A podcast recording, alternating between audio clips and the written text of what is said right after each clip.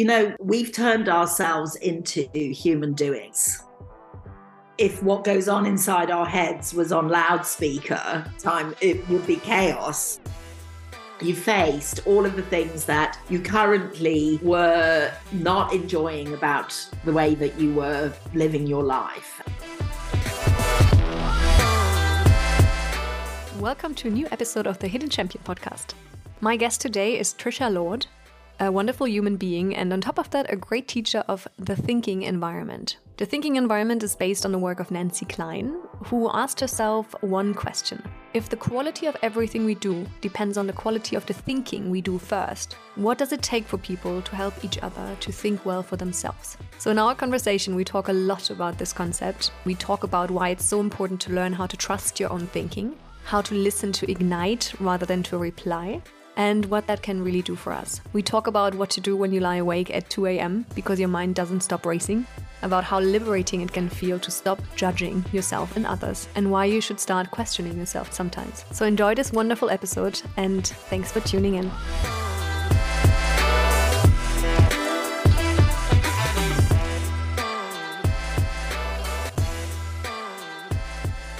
Okay, so it's so good to have you, my dear Trisha. Um, as some of you know, I am a, a trained thinking coach, a coach that helps people express themselves fully, which has obviously lots of implications on the way they live, they work, and they have relationships. And uh, Trisha was my teacher in 2020. And I could not have been luckier because you have such a profound knowledge of helping people to really express themselves or or help them think. And i know i i think i know a few people that on top of that are able to um, express themselves as well as you do. I've seen it in your little write-ups after the sessions. I've seen it in your youtube channel. I've seen it in your uh, weekly uh, emails. I'm not sure if it's weekly if it's monthly. It's both. Uh, i write a I write a monthly newsletter and then I have those little thought provokers, which are quotes, and then I add some thinking of my own to the quotes. Yeah. So whenever uh, something comes up, you write, but it's it's always very beautiful. And I know when this email comes in my inbox, even if I don't have the time right now, I will read it later because I I always think there's something in it. So I'm very happy that we get to think and talk today. Uh, it's time to think, right? Thank you so much. Thank you for inviting me. It's a, a real joy to be here with you. Yeah. Awesome. Yeah, so let's um, start with a simple question. How are you feeling today? And perhaps what are you what are you working on at the moment? What sparks your interest? Thank you. Um, I feel pretty good. I have to say that having had maybe, I don't know exactly how many weeks it is, but my yoga practice for a number of mm-hmm. reasons um, fell by the wayside in the last few weeks. Mm-hmm. And last night, even though I was quite late going to sleep, I said to myself, no matter what, tomorrow morning I'm setting my alarm, I'm getting up and I'm doing my yoga practice. So I did that. It's just amazing the difference that it makes to the way I feel in the day if I get on the yoga mat in the morning. So I'm feeling pretty good. And proud of myself for having got back there. Still doing it with Adriene and her dog, I guess. yes, it was indeed yoga with Adriene. Bless mm. her. Um, so, yeah, um, what am I working on? What sparks my interest? Uh, well, a number of different things. I, as usual, I'm working on my thinking environment teaching. Mm-hmm. I have two of the qualifying programs coming up starting this month. Uh, one is a facilitator course, and the other is uh, Thinking Partnership Teachers. Mm-hmm. And um, those are both two very different programs, actually, and I love both of them. I mean, I love all the thinking about that. But um, the facilitator program, I think, is really dear to my heart because I had already been facilitating for 18 years mm. before I came across Nancy's Nancy Kline's work. And um, if I'm really honest, I probably, you know, I mean, looking back, I feel a little bit embarrassed to say this, but I think I probably thought that I pretty much knew everything that there was mm-hmm. to know about facilitation because I'd worked with, you know, anything from tiny groups right up to 250 people in the room at a time. So I'd had a lot, a lot of experience. But it really, really transformed. Literally, I really mean that transformed my relationship to facilitation. And so much of what I just think is obvious about good facilitation now, I really didn't know before I came across the thinking environment. So mm. I love the facilitator course because I think it it adds something, which I think is true about the thinking environment in general. It adds something really profound and simple on the one hand, and yet, as you know, full of such incredible deep complexity and understanding of what it takes for us to really connect and really create conditions for people to be able to be themselves fully and express themselves, as you were saying in your introduction. Um, so I love the facilitator course for that reason because you know um, the word facilitator, um, the word facilitator comes from the French word facile to make mm-hmm. easy. Mm-hmm. And, um, and that's what it's all about. Being a good facilitator is really about. I think if people are really good facilitators, it looks like they're doing nothing. Mm-hmm. And what you get to see instead is what's happening in the room with the people that are in the room because of what the facilitator is doing. But the facilitator themselves look as if they're doing nothing. Mm-hmm. That really, for me, is what happens with thinking environment facilitator is the people in the room show up and it looks as if the facilitator is hardly doing anything but in actual fact what they're doing is i mean i'd almost go so far as to say the word magical but mm. i mean it's actually deeply scientific if you really understand it but it looks like magic yeah. And so I've got that coming up, and I have got the Thinking Partnership Teacher Program coming up, which of course is just heaven. I mean, it's absolute bliss. That's really working with people at pretty much the highest level of skill that you can develop in the thinking environment is to be able to teach the thinking partnership.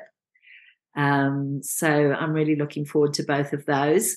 And then I have a big client project on at the moment. I'm working with an organization in Johannesburg. So I'm flying up from Cape Town to Joburg on a fairly regular basis at the moment. Mm-hmm and co-facilitating with a colleague of mine, a woman called Julia Makubela, and you might want to consider her okay. for podcast. And I'll introduce you if you're interested. She's a, I've trained her up to be a thinking partnership teacher and consultant.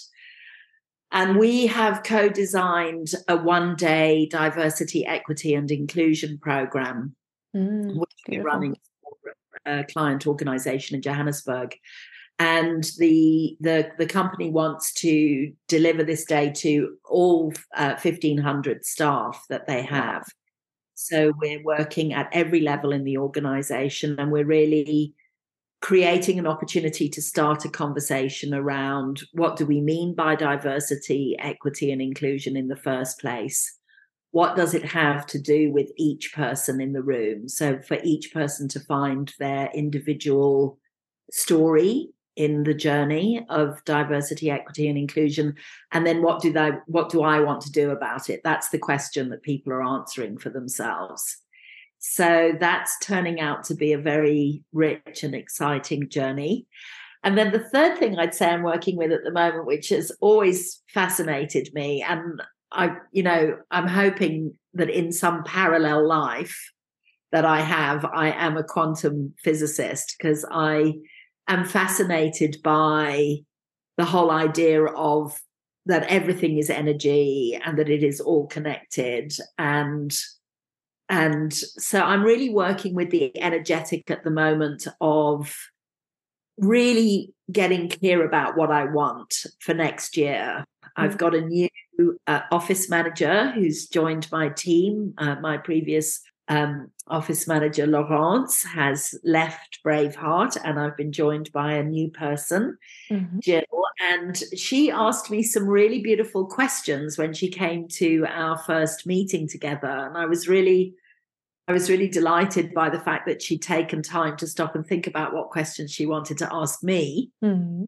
And um, amongst others, uh, there was one which is what is it that you would really like for next year and what what are your big your big dreams at the moment. And so i've been thinking about those two questions. And what i'm finding in response to next year in particular is that i'm finding it quite easy at the moment which is such a delight to get very very very specific. Mm-hmm. and i've sometimes struggled with that in the past. And at the moment i'm finding myself feeling really clear about what i want for next year. So i'm playing around with the idea that the clearer i get and the more specific i get it'll be interesting to see how close i can get to making it happen. Yeah so that's mm. that's on my mind at the moment. Awesome. Something to measure. So so do you are you able to share a little bit what you want to have next year? Yes i am. So I do a combination of things, I think, as you know, and one of them is that I run public workshops. Mm-hmm. Uh, the thinking environment has a suite of different programs from the ones where you can enter into the journey, being the thinking partnership course on the one hand, which, as you know, because you've done it, is the one on one, you know, how to sit with another person and mm-hmm. help them to think for themselves and to see how far they can go in their own thinking and how much further than that can they go and how much further than that. And to to learn the the skill of keeping someone thinking for themselves. So there's that program on the one side and then there's the foundation course which is looking more at the group work and how do we apply the thinking environment to working with groups and then there's the qualifying programs that come off the back of those two the coaching program on the one hand, the facilitator program. Then there's becoming a thinking partnership teacher and a consultant. And then the final, the final, I suppose, highest level of qualification you can achieve in the thinking environment is to become faculty like myself. And so one thing I want to do is I I want to run one each of those programs for next year. But the the real specific, specificity of what I'm looking for is for them to be full because I often yeah. run my programs with less than mm. the full number of people. It's quite a difficult way to make a living filling public workshops because you've yeah. got to find the right number of people on the right dates for the right program and uh, so I, I'm very happy to run a program without the full number of people in it. I've always, in fact, ever since I've become qualified, I've always said to myself, if I have two people, I'll go ahead. Mm. Because that's really all you need is two people who can be partners for each other in the learning journey and support each other between the classroom days to keep practicing. But um, I would really like to run one each of all of those programs next year and have them be full. Full means what? Would, well, uh, for a thinking partnership course, it's four people is full. For a foundation course, 10 is full. Uh, coaching program four is full. Thinking partnership teacher program four is full. I can take more, but four is really good.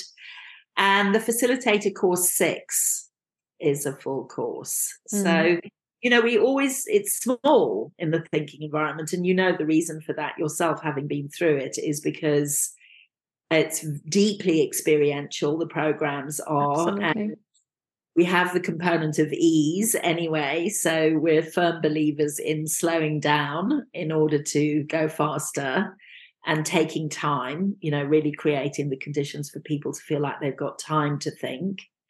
And as you know, all the programs uh, will have rounds as a regular practice, which is everybody gets to think once about a question before anybody adds a second comment.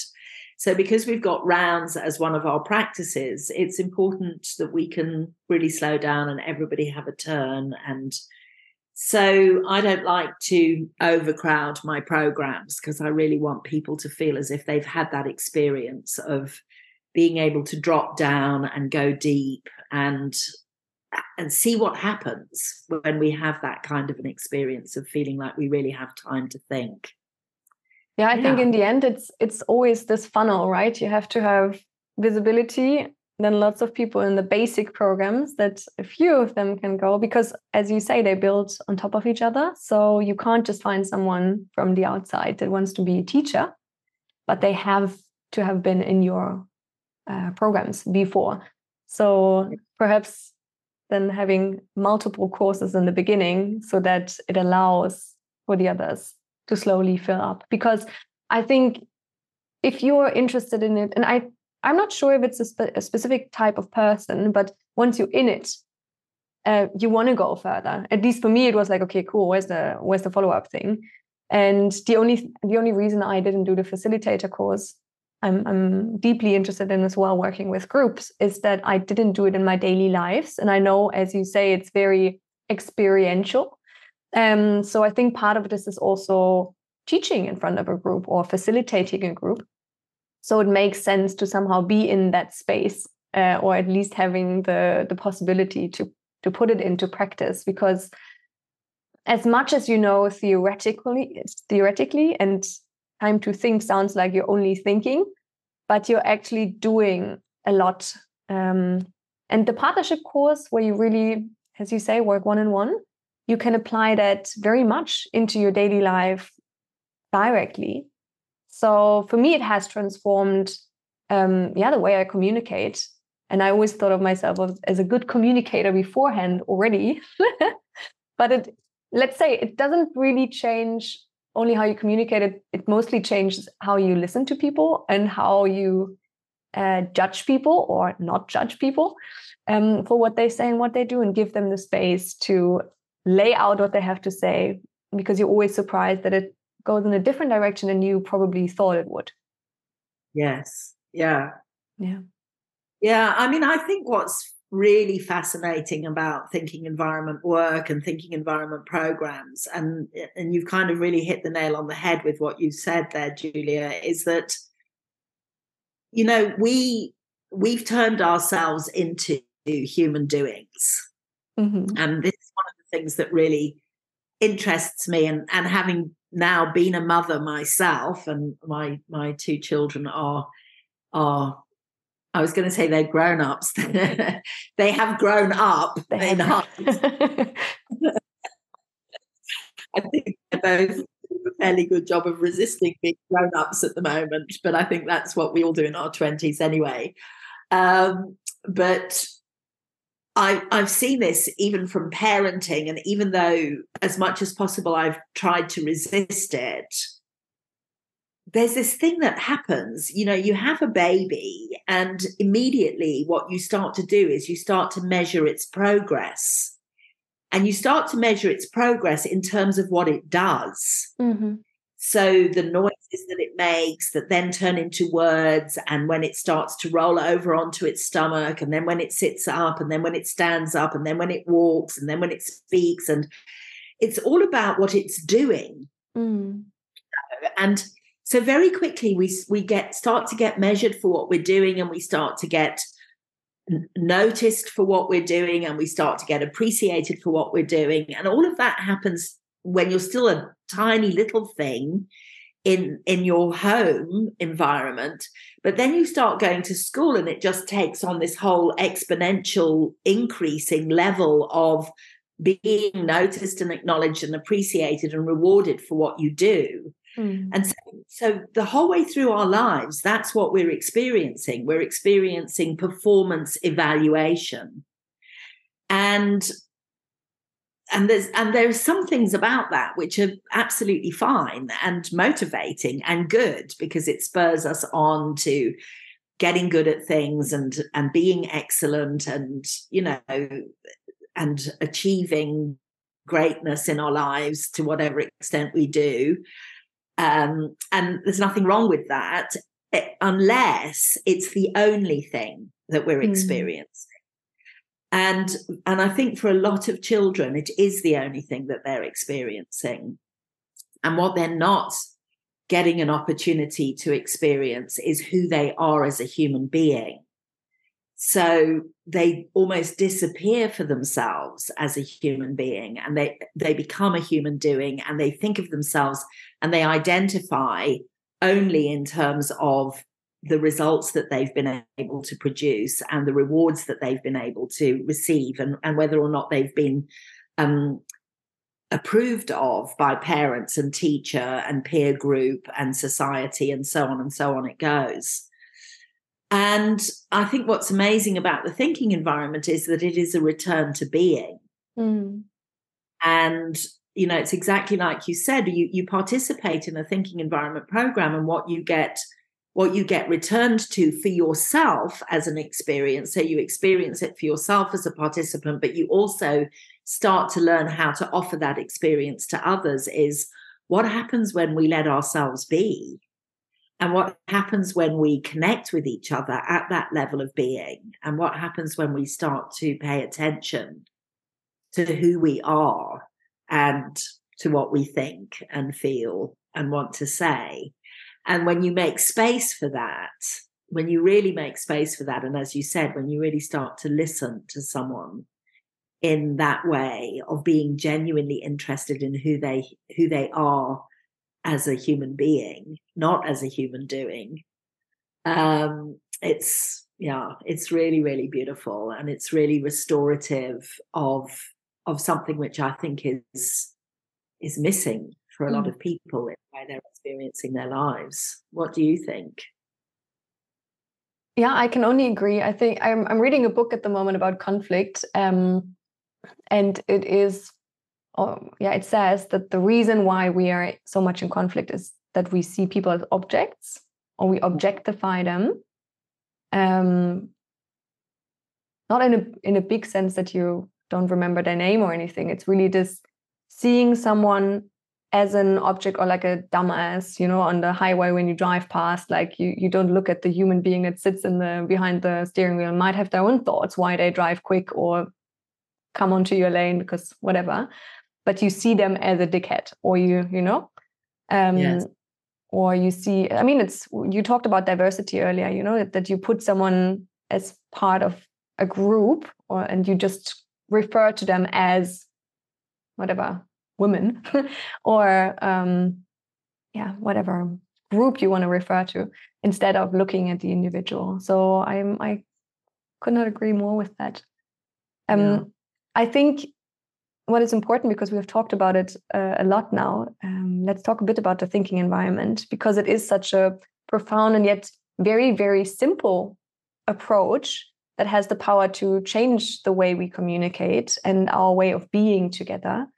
Um, do you or can you tell me what does the thinking environment do for me and how does it help me to perhaps achieve my goals? Well, it answers a question. I mean, that's the first thing that it does. And the question that it answers is how can we help people to think well for themselves? Mm-hmm. So, the central purpose of a thinking environment is to create the conditions for independent thinking. And I always think when I say that to people, I, I imagine, and I don't know if this is what happens for people when they hear me say that, but I imagine people think, well, of course, I think for myself. I mean, I do think for myself. And it is true, we do think for ourselves. But do we say what we think and feel and really want to say? Are we able to, do we trust the thinking that we do for ourselves? Are we able to express our thinking? My experience is, and I've been working now for, can you believe it, 36 years I am in career. 36 years I've been working with people in the field of human potential and developing human potential.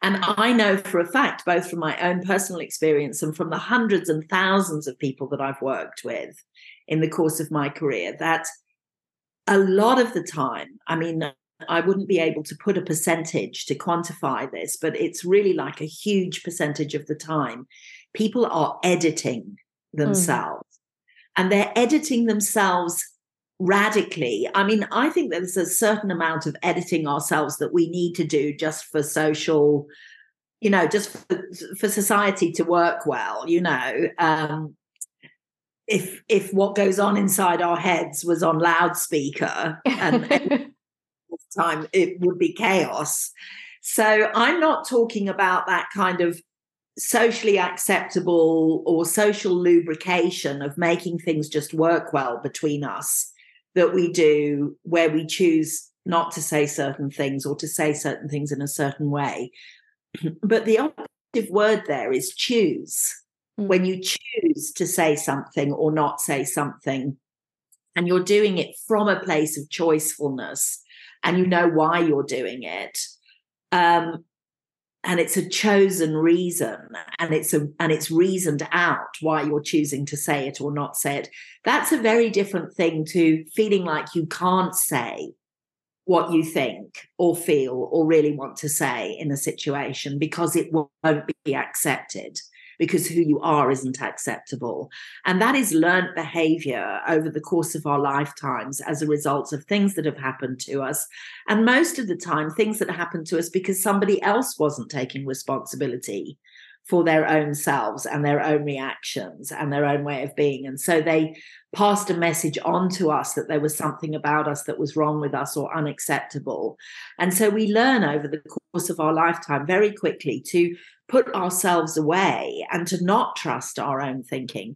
And by the time we get into secondary education, tertiary education, and then into the workplace, we've really learned to to compartmentalize ourselves and hide much of who we really are behind a socially acceptable facade, which is what we present to the world. And it results in an incredible level of inauthenticity and people not really knowing themselves and not, not really knowing how to express themselves or who they are or what they want or how they really feel in situations. And this constant second guessing of ourselves that we're doing around one another.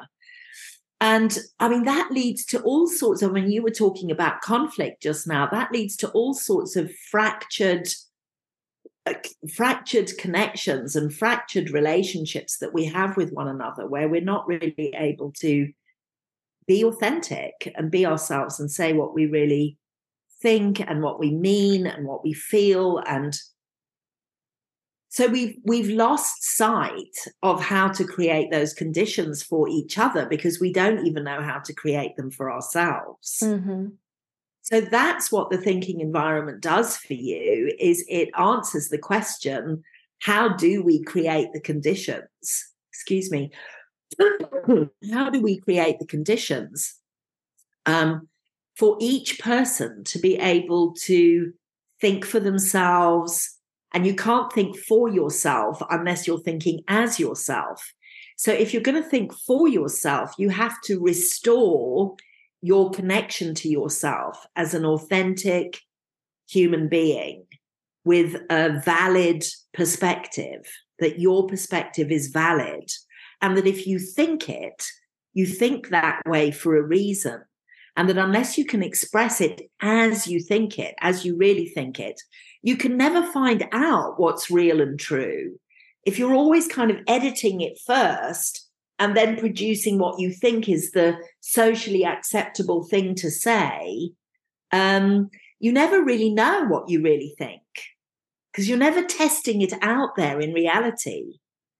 Um, so yeah, so I think that's what it does for us. It teaches us how to create those conditions for ourselves to be able to say what we really think and feel and mean and want to say, and to be able to create those conditions for other people to do the same. And then once we've got that happening, how do we then put our thinking together? And how do we collaborate? How do we align? How do we resolve non alignment? How do we work through things together? Uh, you know, how do we create, you know, because the human mind is I mean, it's mind blowing. It really is. it is yes. It's phenomenal. And I mean, we still know, I mean, we've had huge, huge strides forward in the field of neuroscience and how the brain works and and and the distinctions between the mind and the brain and the connections between the mind and the brain. And um, we're learning more and more and more about that eh, sort of virtually every second. And we do know that we're still using only a tiny percentage of hmm. the human brain capacity that there is. And even with that tiny percentage, look at what we've managed to accomplish, both in terms of extraordinary achievements and breakthroughs, and also what we're accomplishing in terms of mass destruction and stupidity.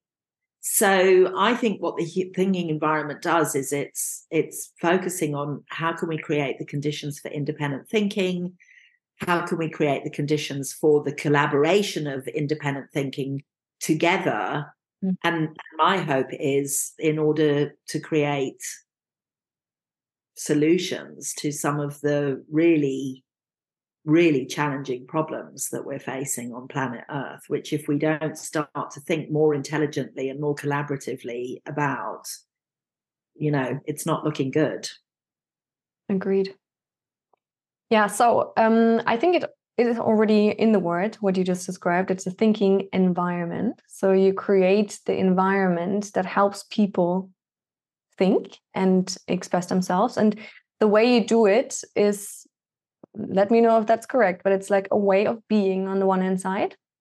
So the way you uh, come into a situation, let's call it a conversation or a way of being with each other.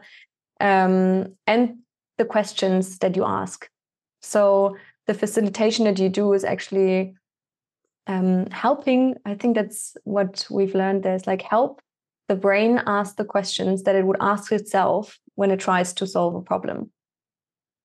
In a at a time when you perhaps don't know how to start thinking because we call it the monkey mind, right? Like the things that run all the time. And if you would try to express what you really want to say in that moment it's nearly impossible i i had this experience the other day when i was lying awake um, 2 a.m at night and it was like so many things that i should and shouldn't do and you know like these all these things crazy things that go through your mind and because i have the tools i started thinking to myself and asking myself the questions and like um, first of all allowed myself to think out loud even though i had someone sleeping next to me like get it out get it out get it out and even being able to just say the things that I might not be proud of. Like, um, I am like this. Yes, shit. Okay, I didn't do sports for the last, I don't know, two months. Now it's out there, guys. uh, I didn't uh, eat well. I drank too much alcohol. We went to a thousand weddings, you know, like lots of things that I'm not really proud of. Like, why? Like, I actually wanted to be someone else. I wanted to show up to this world differently and once i let go of all these shoulds and shouldn'ts and like then you know it's like the the mud clears like you know the the, the sea clears and it's like ah but also what i see so that actually i'm actually doing quite well there and what i've done there was pretty cool what i said there. Ah, and then all of a sudden you start going in a creation mode. You start being you can be thankful again. You can look at problems differently. And i think that is really the beauty of the thinking environment now being able to create it for myself. Um yeah that helps you achieve your goals. Uh i i put that in in quotes in how do you call it? A little quote unquote marks because it's not about achieving something or it should not be the the basic goal of actually speaking out, of achieving something, but really just probably rambling on to find the most concise thing that you really want to say. And that's what you help people do. In, in your case, in a professional environment, of really just listening for an hour or 10 minutes. Um, or in your everyday life when you have conversations and you just don't interrupt. You just wait until they're finished and like formulated a thought. Um, and perhaps to add on to that in my relationship i i feel like we ex- established that that i say like Sandra, at the moment i'm just um, i don't know exactly what i want to say. If it's okay i would just go on talk. And um, so that i come up with the conclusion myself. And then it, it will come that's really really cool to see once you let go of the things that are on top of that the clarity will come if you give yourself to the product process. Yeah. Well, there's so many beautiful things that you've said there, Julia, in terms of of thinking about and talking about what a thinking environment is, I mean, the first thing that you said is it's a way of being. Mm. Just as you were telling that little story about that 2 a.m. experience, and I know what that's like. I know how crazy the mind can be at 2 a.m. in the morning uh, when you can't sleep and you're lying awake. But I mean, the first thing that you did was you gave yourself the component of information. Mm-hmm. So when you talked about a way of being, I mean, you know this, but for the benefit of, of the people listening, uh, the, the thinking environment is created by the way we're treating each other. And the way we're treating each other is made up of, so far, we've discovered these 10 really essential ingredients that make up this way of being. And each one of those 10 is vital and important and matters individually but it's actually the combination of all 10 together that creates this thing that we call a thinking environment. And if we just look at what you were talking about, the first thing that you did was you faced what needed facing. That's the component of information. You told yourself the truth. You mm-hmm. stopped being in denial about it. So you you let out, you faced all of the things that you currently were not enjoying about about the way that you were living your life and that you were feeling bad about. And you looked at them. You you know you kind of stared them in the face and you looked at them. You stopped pretending about them and you looked at them and you told yourself the truth about them. And I would say that what you were doing, which is normally what a thinking partner would do, in other words, the person that's listening, is you allowed yourself to witness yourself you know, you allowed yourself to hear yourself acknowledge some facts. There's some stuff I've been doing that isn't how I want to be in my life, and it's not the way I want to behave, and I've been doing it. And as soon as you did that, and that we would all put under the heading of the component of information, facing what needs facing, absorbing the facts, recognizing what the facts are. As soon as you did that, what started to emerge was the components of appreciation mm. you also started to notice, yeah, but there are some things I'm getting right, you know, and there are some things that are going well. And you started to witness those as well and tell yourself about those. And the thing about the component of appreciation and the reason why it's on the list, and it's one of my favorites, is because as soon as we start to presence the this full picture of reality which is yes there is some stuff that i'm doing that's not working and that i want to change.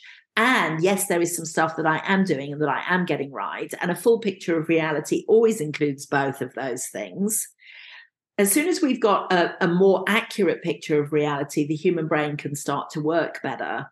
Mm-hmm. the the from a from a, a a brain perspective, and I always hesitate doing this now because I'm not a neuroscientist, and there might be a neuroscientist listening, and they'll be thinking, "Oh my goodness, this woman is."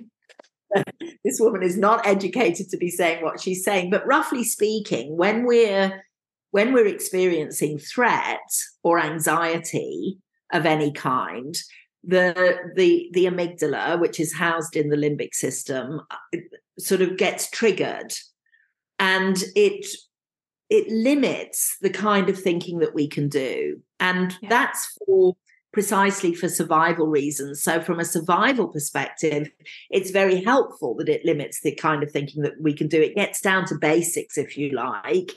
Is this something that I can fight and defeat? Is this something that I can run away from and escape?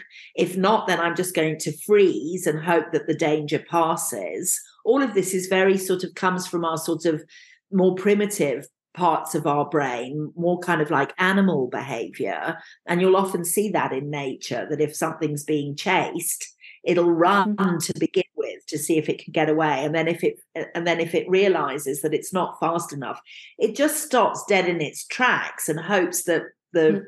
you know the predator just runs past and misses it um so and that and you know if it's really bad you faint and pass out so that you don't know you're being eaten when it's happening. And then now there's a fifth F that they've discovered, um, which is called fawning or people pleasing. So you mm-hmm. go into overdrive to try and appease whatever the threat might be. um, by doing whatever is expected of you, but it's not authentic. It's a kind mm-hmm. of you know, it's a kind of overdrive people pleasing. Um, so that's when the limbic system is is under attack. But what you did was by facing what you needed to face, admitting it to yourself, owning it, letting it in, not hiding from it any longer, what started to arise was the component of appreciation, being also able to acknowledge what you are getting right. That produces oxytocin in the brain. And as soon as we've got oxytocin, the limbic system starts to get soothed and it connects to the prefrontal cortex. And that's where now the creativity, the problem solving, the ability to imagine new possibilities starts to occur in that most recently developed part of our brains, the prefrontal cortex. And you started to kind of then come up with some ideas and some ways forward and some solutions. And it's amazing that you're able to do that for yourself. What's wonderful about being in a thinking environment is that we is that either if it's a thinking partnership session, yeah. then you've got a person doing that for you, doing the witnessing, providing the experience of being held and not being judged, not being evaluated. That's the component of encouragement. Um, being interested, being genuinely interested in where your thinking is taking you.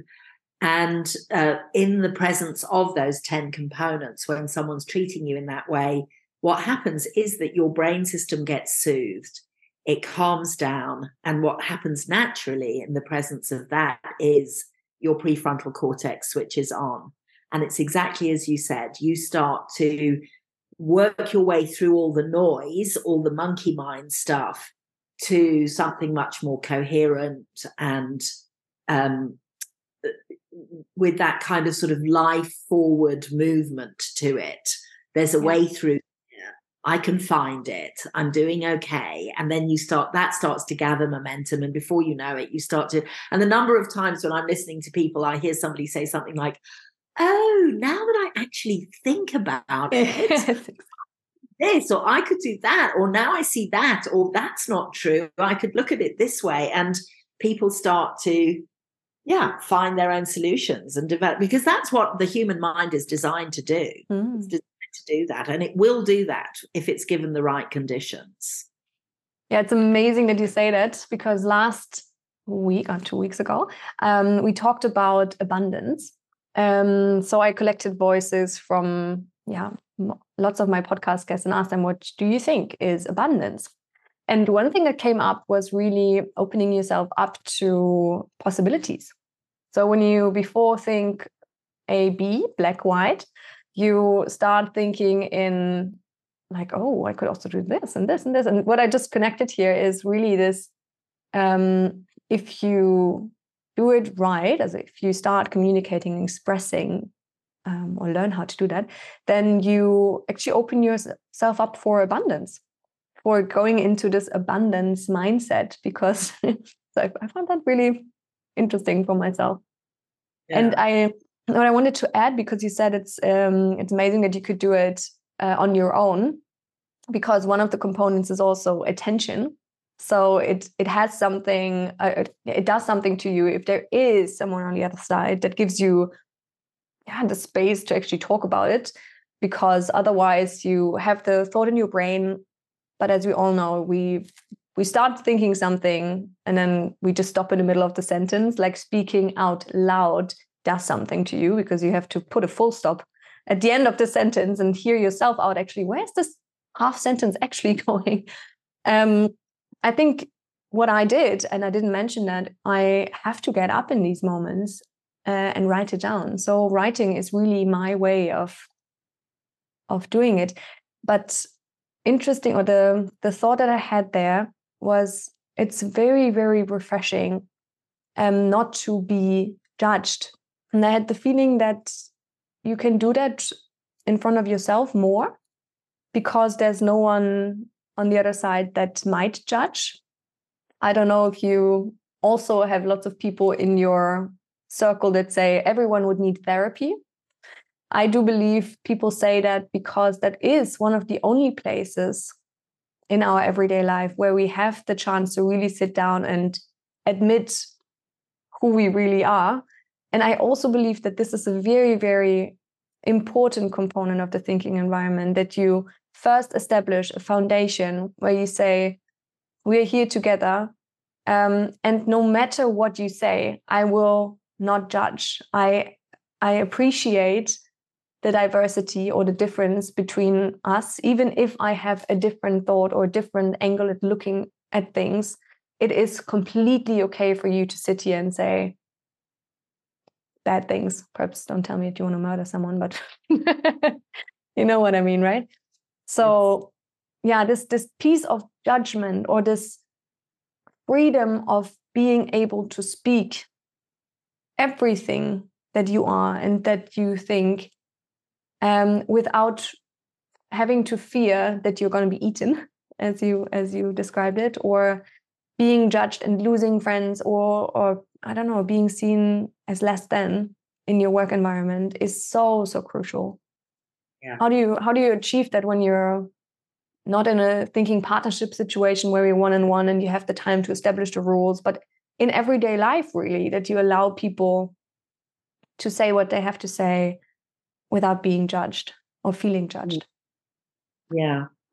Well, you know, it's interesting, Julia, because I think, uh, you know, I often find myself saying this when I'm teaching, you know, oh, this is my favorite component, or that's my favorite component. yeah, it happens all the time. I love all the components and and they need each other yeah. and they work together and you can't do without all 10 of them. But I have a huge soft spot for the component of encouragement, which is the definition of it is giving the thinker, the person that you're listening to, the courage to go into the unexplored territory of their thinking, the places that they haven't let themselves go yet. So giving them the courage to go there into the into the places that they shy away from, if you like, um, by not competing with them, by ceasing to be in competition. Now, what do we mean by competition? The competition that exists between us in, in the course of normal everyday life is that we are judging and evaluating. We're judging and evaluating ourselves and we're judging and evaluating each other. It's often referred to as the inner critic. It's that sort of committee that you've got in your head that is going good, bad, right, wrong, acceptable, not acceptable, good enough, not good enough, you know, judging and evaluating the whole time. And one of the things that we agree to in a thinking environment is to consciously and deliberately, and it has to be conscious and deliberate, because that judgment and evaluation has become habitual. It's a habitual way that we respond to ourselves and each other. And it's there because it's happened to us. It's the way we've been treated. Mm. So it's the way we've learnt to be, it's the way we've learned to accept being treated by life, by people.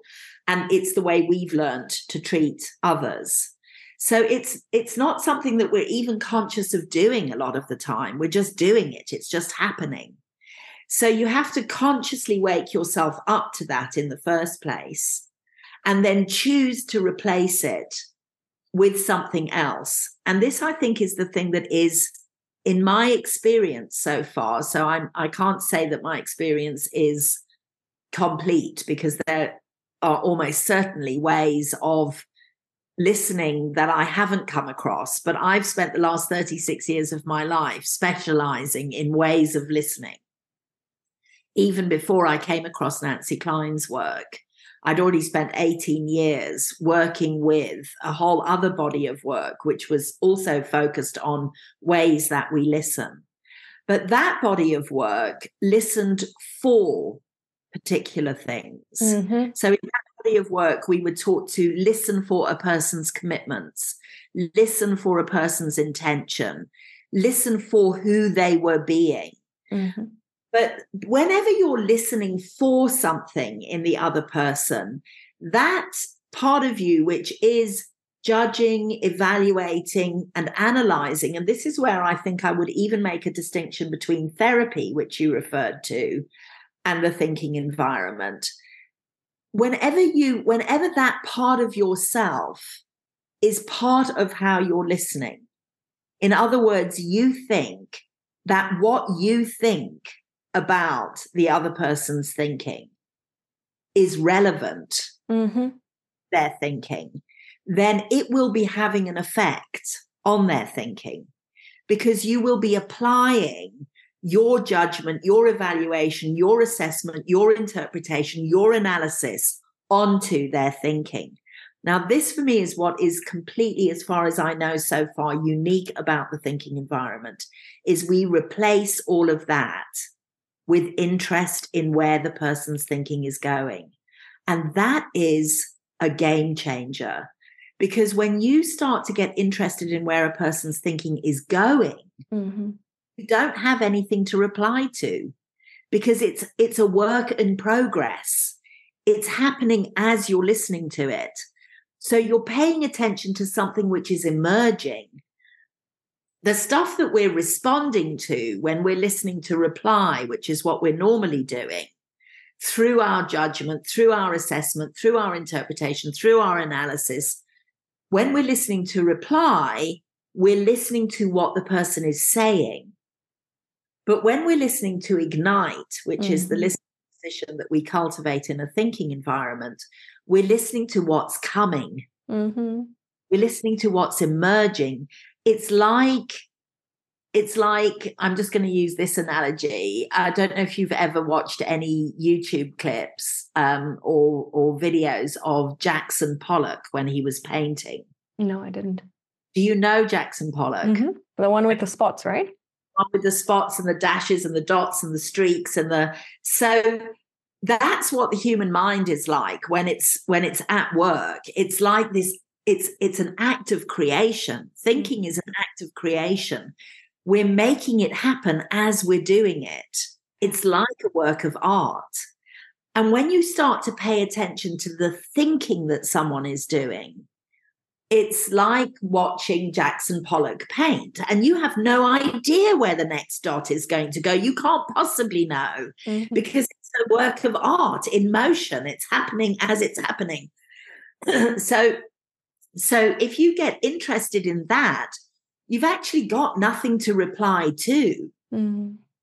Um, and and instead, your attention is engaged in fascination for what is emerging and what's happening. And because you are listening in that way, and if you are genuinely interested and you're offering all the other components of being at ease with the person, being equal with them, appreciating who they are, being genuinely open to and welcoming of and validating of whatever feelings might be being expressed, not competing with them, making sure that the information that they need is present and and and giving them the courage to face whatever information they need to give themselves um, doing all of that as you said in an environment that is accepting of and not just accepting of but celebrating of the way in which they are different to you what starts to happen is that that that thinking starts to go where it wants to go and I am a huge believer in the innate intelligence of the human mind when it is allowed to work the way it's designed to work. Because the human mind is not just our brain, you know, it's our whole system.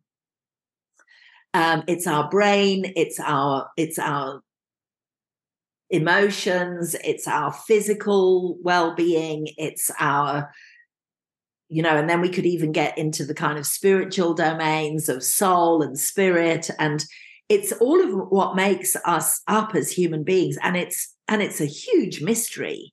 It's still a huge mystery, the human mind at work.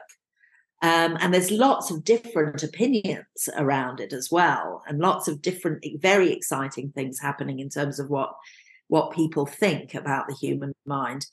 Um, but if you're fascinated by that and genuinely interested in that and letting it happen, what also starts to emerge for the person is what's blocking it. Mm-hmm. what's getting in the way of it and and this is this is the component of incisive questions where the person starts to see what is untrue and limiting. And they start to see it. And and your point about them speaking out loud is a is a huge point here because when we're thinking for ourselves one of the places that can limit us hugely is that often the untrue limiting assumptions that are in the way of our making progress we're not even relating to as assumptions. We think of them as facts and we don't even mm-hmm. know we're making them and so they just cut us off. You know it's just you're heading in a particular direction and all of a sudden your thinking will just swerve away from that direction because it will be being stopped by an untrue limiting assumption you don't even know you're making. And that changes when you're thinking out loud in the presence of someone who's listening to you in this way. You start to hear the assumptions that you're making and you start to get to question them. And and and that is where the liberation of the human mind can really happen because the uh, unexamined assumptions limit our thinking but the minute we can see them and hear them and start to examine them we can question them and we can penetrate them and we can find the ones that are untrue and then we can replace them we mm. can replace assumptions that are more liberating and then as you said that abundance of possibility opens up in front of us because we can suddenly find ourselves starting to think things that just a moment ago were unthinkable for us. Mm. Now we can think them. Yeah. Yeah, I love that what you say about um, limiting beliefs because um, we always tend to think of them as something we know and we can just change. but they are actually so deeply ingrained in us that we think they are facts. Otherwise, well, we would have changed them, right? So um, it is not just a belief, it is for us, it is reality.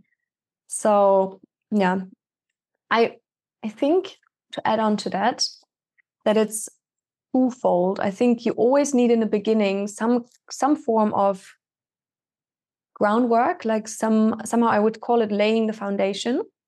So I'll give you an example of the work I was uh, doing with someone working on my vision, like working on like where do I want to be, where do I want to go, um, and was very helpful because I haven't worked out my exact vision because I didn't have the tools to do so.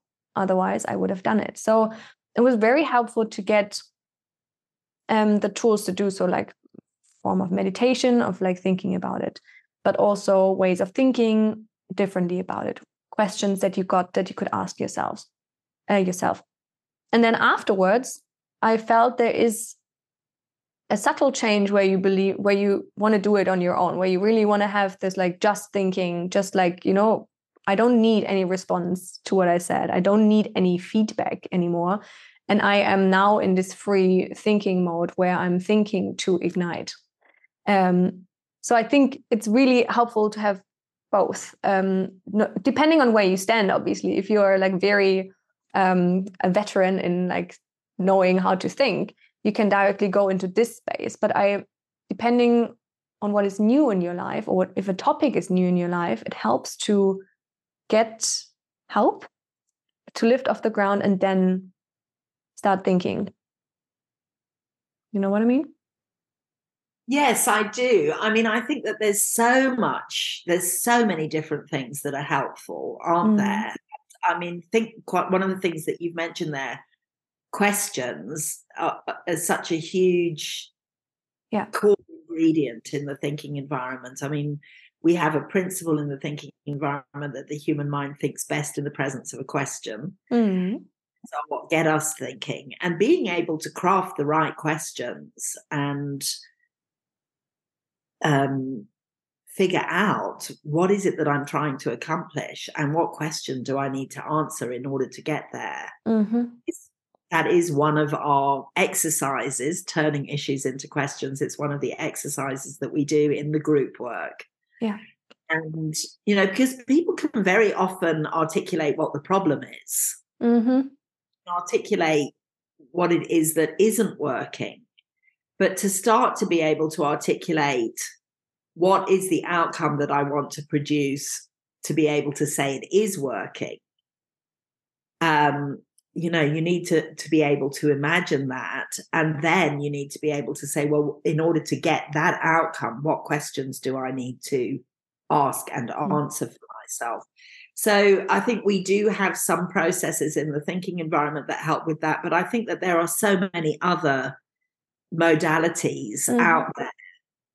One of the things that I've always said about the thinking environment is it makes everything else better. Yeah, that's true. Yeah. All these fabulous modalities out there, like like vision work and um, imaginative exercises and uh, journaling you mentioned and art therapy and i mean all sorts of things um, you know um, and frameworks and structures that people have come up with that are extremely helpful and i think being able to do any and all of those in a thinking environment where you're creating the yes. conditions yourself or other people are creating the conditions for you to trust where your thinking takes you and let those other frameworks and practices and modalities. Let let yourself get the best out of them because you're being held in a thinking environment. I think that i think it goes beautifully together with and this is something that i've been hearing a lot in the last year or two in fact the number of people that have said to me ah oh, you know the thinking environment is the how of this other modality. So I, I had someone who came on one of my courses recently and she had trained to be a dare to lead facilitator, which is Brene Brown's work. Mm-hmm, mm-hmm. She said, Oh, but this is the how mm-hmm. of dare to lead. And, um, you know, so I think, and I've had other ex- uh, uh, examples of that, which I can't bring to mind straight away, but I think so often we have these brilliant other processes and they are brilliant but how to make them work yeah. requires a thinking environment and i think that's that's the thing that it adds value to everything else that we do. Absolutely. Really beautifully put. Like the how. Absolutely. Um i would like to quickly go back to your favorite component I know you have a lot, but the the encouragement that you said, because the thought that came up was it's the one thing that is most lacking in this world right now, the non-judgment. And I've come across um, a thing that Naval Ravikant. Do you know um, him? The work ah. of him. No, it's um, it's a very fascinating guy because he is very successful um, in the sense of how we define success, but he's also what you would say happy. So um, you know successful in, in all areas of the of his life. And i've read a, a free um, audiobook that someone put together because they loved what he said so much um, based on things he said on twitter based on things he wrote down somewhere in in the vast uh, internet a world wide web um, so which is already a good sign that he has really something to say. And in an article, he said something. If it's okay, I would read it quickly. Um, we're used to constantly judging things. The act of judging sometimes separates you from the thing, from that thing. Over time, as you judge, judge, judge, you invariably judge people. You judge yourself. You separate yourself from everything, and then you end up lonely. That feeling of disconnection, loneliness, is eventually what leads to suffering. So, because in the very beginning, you said um, that if we don't start communicating differently or listen differently, um, then our world is, I don't know, going downwards. So, we really have to do something. And I, yeah, I just wanted to ask yourself um, because you you committed yourself to the difference communication can make in our human experience yeah, what do you think about what I just said? That's yeah, I mean, I think that um, in in my my own personal journey throughout my life, I think probably one of the the themes of it that has influenced me and continues to influence me greatly is this paradox of human experience that mm. we are separate. Mm-hmm. You that I'm over here and you're over there and I'm a thing and you're a thing and we're having this impact on each other and we do things to each other.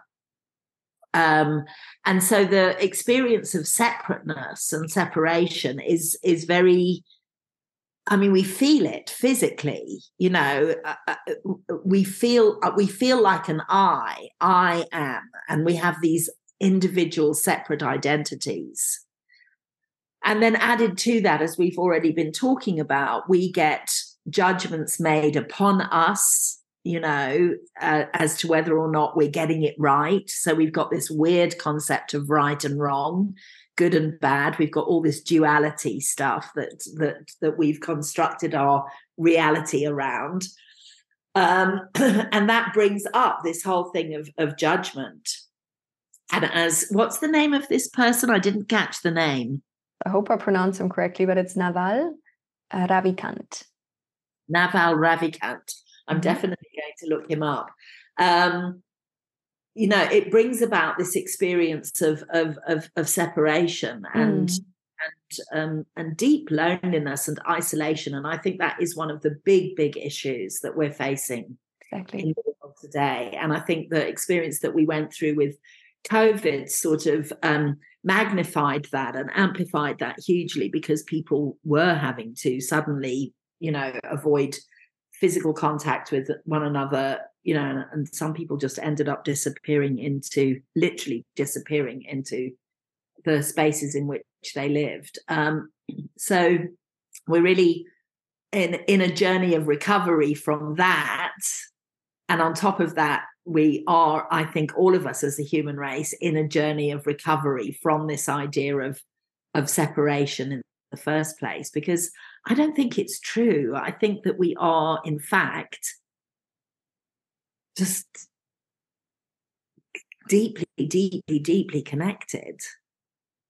And we feel one another and we sense one another and not just one another we feel the earth we feel the planet we sense we sense things we we are I mean, it's difficult to start to put this kind of stuff into words because mm-hmm. we're now to the territory where it's, you know, it's it's what they would refer to as the numinous. It's it's almost impossible to find the words to describe it.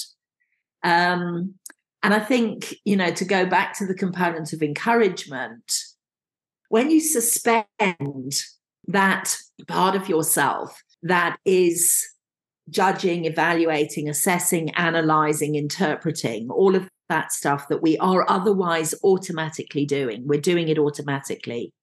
When you suspend it in favor of being interested, something, what starts to happen is the experience of connection, which is already always there. Mm. You're not making it happen, it's there. We are connected. But when you suspend the stuff that separates us, which is, as he says in that piece that you just wrote, read out, the judging and evaluating that we're doing, when you suspend that, you choose to suspend it and you replace it with genuine interest. And genuine interest contains a lot of things inside it, Julia, doesn't it? It it, it contains that I trust you. I trust your intelligence. I believe that you have the capacity to find your own way forward. I can be genuinely interested in your thinking and where your thinking is going because I'm not. I'm not in doubt about it. I know it can work. I know it will work if it's given the right conditions in which to work.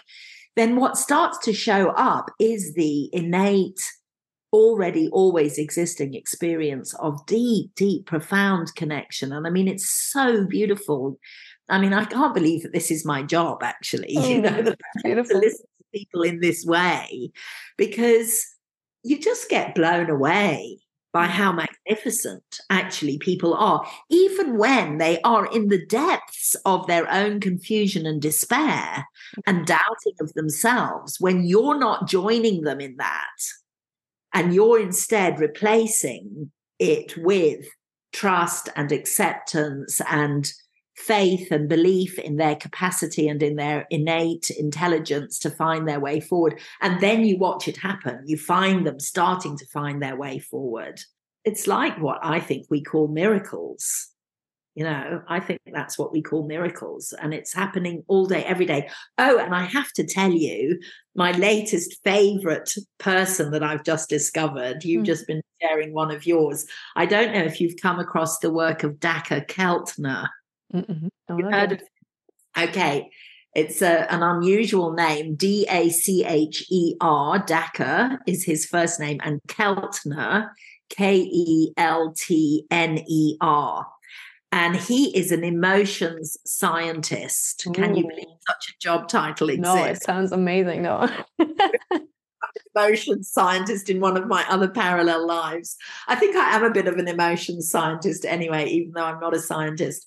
Um, so he is one of the co-founders of something called the Greater Good Institute, which is housed at the University of California um, in uh, Berkeley in California. And uh, he's just, oh, such a beautiful, incredible man.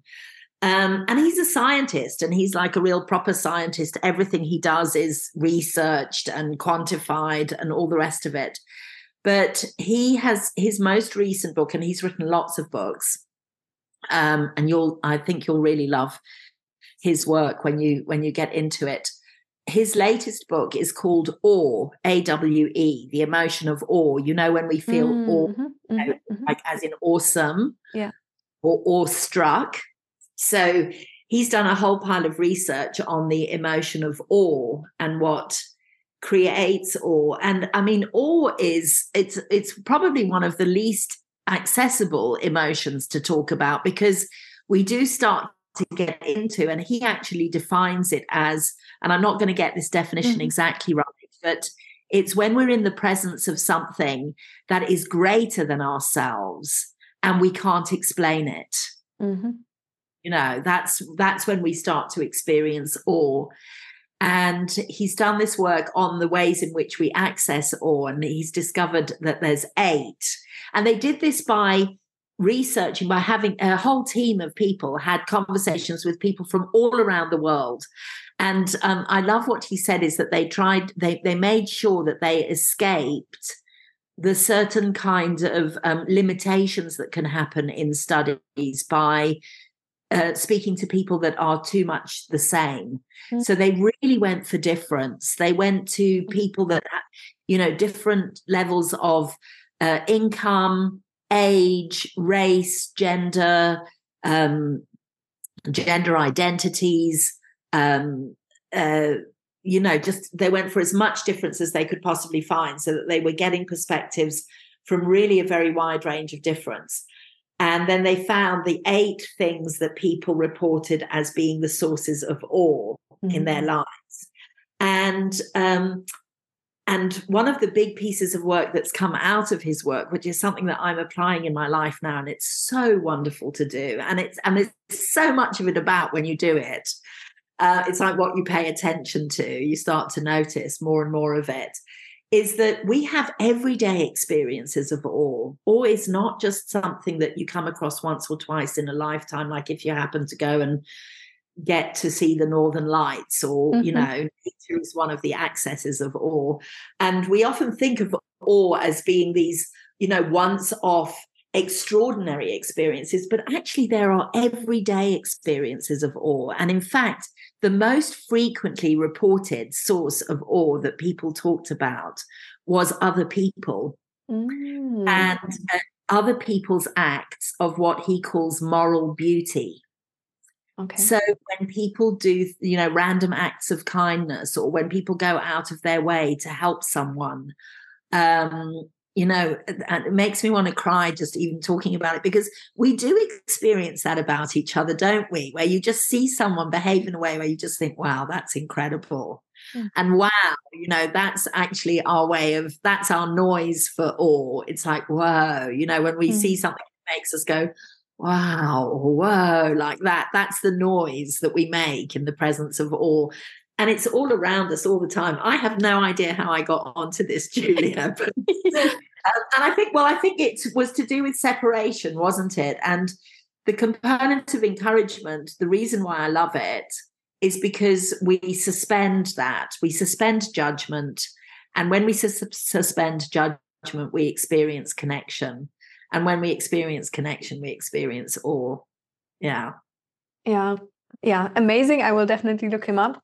I think what it comes down to in the, for me in the end is that we, if we train ourselves in being better at communicating, expressing, um, or going around the street and just like catching ourselves, like uh, just go and see, okay, is this thought that I have about this person judgmental or not? Um, and just really trying to catch ourselves. Or what you just said, seeing like when am I in awe? Um, I, I went to the movies uh, on Sunday watching Oppenheimer, beautiful movie. Um, and that's the complete difference where I thought like when you talked about random acts of kindness and some people actually not being loyal or not or stabbing someone in the back and not playing the long-term game of actually staying morally consistent. It's very, very interesting to see. I think if we can learn the things or can train ourselves in the small things that make us better humans, better communicators, better at expressing ourselves, and therefore slowly but surely feeling less separated, finding new ways of finding our communities because we don't live so close to our families anymore uh, unless we we choose to actively move there um, then our whole life can change. You know i think that's again to tie it back to what we started with um, communicating better or helping people extra- uh, express themselves has huge implications on the way we work live and have relationships. It starts with us. It starts with learning how we can change the way we communicate to ourselves um, to others and how yeah just to catch ourselves what we do in or how we are to people. Do we interrupt? Don't we interrupt so my last question would really be do you have some tips for someone that's just starting out um, how they can perhaps look differently at life or something that they can try out in their everyday life to become better communicators better listeners or or just see some little changes in the way they interact with the world mm. thank you for that question um, I'm going to have to have a little think before I answer it. Please. So, I think the thing that made the single biggest difference to me in my life, Julia, of everything that I've learned is that what I'm thinking isn't necessarily the truth. Mm. So, I think the tip that I would give someone is to question, to question the way that you see things, to question the way that you're thinking about things, to not be afraid to be wrong, which is a big, uh, you know, you said little things. And of course, what I'm saying here is a big thing because we talked about this earlier. We've been raised in this right wrong world. But I think to have the courage to to explore and question what I think and to not afraid to be wrong. And in order to to do that, I we have to have the courage to to try it out, you know, to to let what we think out of our mouths in a way that is unattached to being right about it. So it's this willingness to explore what I think as opposed to be right about what I think. Mm. Um, I think that if people can cultivate that as a practice to and it's very difficult because it's not the world in which we get raised it's not the way we get raised it's not the way we get educated um, I mean, I I blame the educational system for a lot of things because you know it's one in which you're taught that there is a right answer, and in order to pass and be approved of and get the certificate which allows you to move on in life, you've got to get the right answer, and it doesn't teach us to think for ourselves, and it doesn't teach us to be curious and to explore. So I think if if I was starting out, what I would say is question everything don't be afraid to question everything. Understand that there are so many different ways to see the exact same thing and none of them are wrong. They all have you know they all have something to to say about the thing that you're looking at you know? If you're looking at it from one angle someone else will be looking at it from a different angle. It will sound to you like the way they're looking at it is wrong because it's different to yours but it's not wrong it's different. So i think that ability to to be curious, to question, to be less afraid to be wrong, to be more interested in what what you might be about to find out than you are interested in what you already know. Um, so to to live life in that way, I think, um, to to to to get a thinking partner, to get a thinking partner, you know, get yourself someone or one or two people in your life. It doesn't have to be a lot. And to create the conditions between you where you commit to listen to one another without interruption and to listen with genuine interest in the other person's thinking, and they'll do the same for you. To the practice of appreciation, I would definitely recommend that to everyone if you want to change the world in which you live. Start noticing what's good and saying it. That's the key. Notice because we do, but say it. Mm. Practice saying it. Practice saying it to yourself, just like you did the other night at two o'clock in the morning. Practice saying it to each other, noticing what's good and saying it. Um, and if there's one thing that you want to do that will completely change your life forever, it's stop interrupting people. Those are my thoughts. Awesome yeah that's that's very beautiful um what i took away from it was because the word questioning is very in english at least you can question yourself and that's a bad thing and you can question yourself and it's a good thing. So what i took out of this is like start questioning so you can stop questioning yourself. Yes. That's perfect. That's yeah. Because what lies underneath if you allow yourself to be wrong because i mean we all know it um we talk about it as freshest thinking. I yes. am very uh, sure that my thinking will change in the next i always uh, say to my friends on the phone that's how i'm feeling right now if you talk in 30 days it will sound completely different but right now i'm, I'm crying um so just to also give people the uh, the tools to treat me right because I don't want them to hang up and think like, God, Julia's life is horrible. It's it's it's right now. It's horrible, but uh, it will. Let's talk in two days and we'll be fine. I'm out of the mud again. yes. So that helps. Um, and I read this interesting thing about a seamstress that uh, she's the she's or he or she is someone that actually takes measure measurements every single time because she appreciates that we all change um, from our last visit. But that's the only person that actually does so. Everyone else assumes that you're the same person as 10 years ago. Yes. And yeah. uh, I think that's a cool way to to wrap it up. Um, do you have any last thing that you would like to say or share, or are you fine? Well, the last thing that I'd like to say is to thank you so much for the way in which you have listened to me today, because I really feel as if I've I've had the most beautiful experience of being able to express myself about things that matter deeply to me and that I love very much. And I know that so much of what I've been able to say in the time that we've spent together, I've been able to say it because of the way that you've listened to me. So I really, really appreciate the generosity of your listening. And I really appreciate the commitment that you have to making the world a better place very, very practically and deliberately. You know, that you do that with such profound intention and integrity that you don't just dream it or imagine it, but you take steps to make it happen. And I really appreciate that about you, Julia. Thank you so much for this time. It's been gorgeous. Hmm. Thank you so much. By the way, that was noticing and saying appreciation. Yes, yeah, absolutely. Thank you so much for your time. As you know, I appreciate you a lot. Um, I will, I'm 100% sure that people will take out a lot of this interview. And I talk to you very, very soon.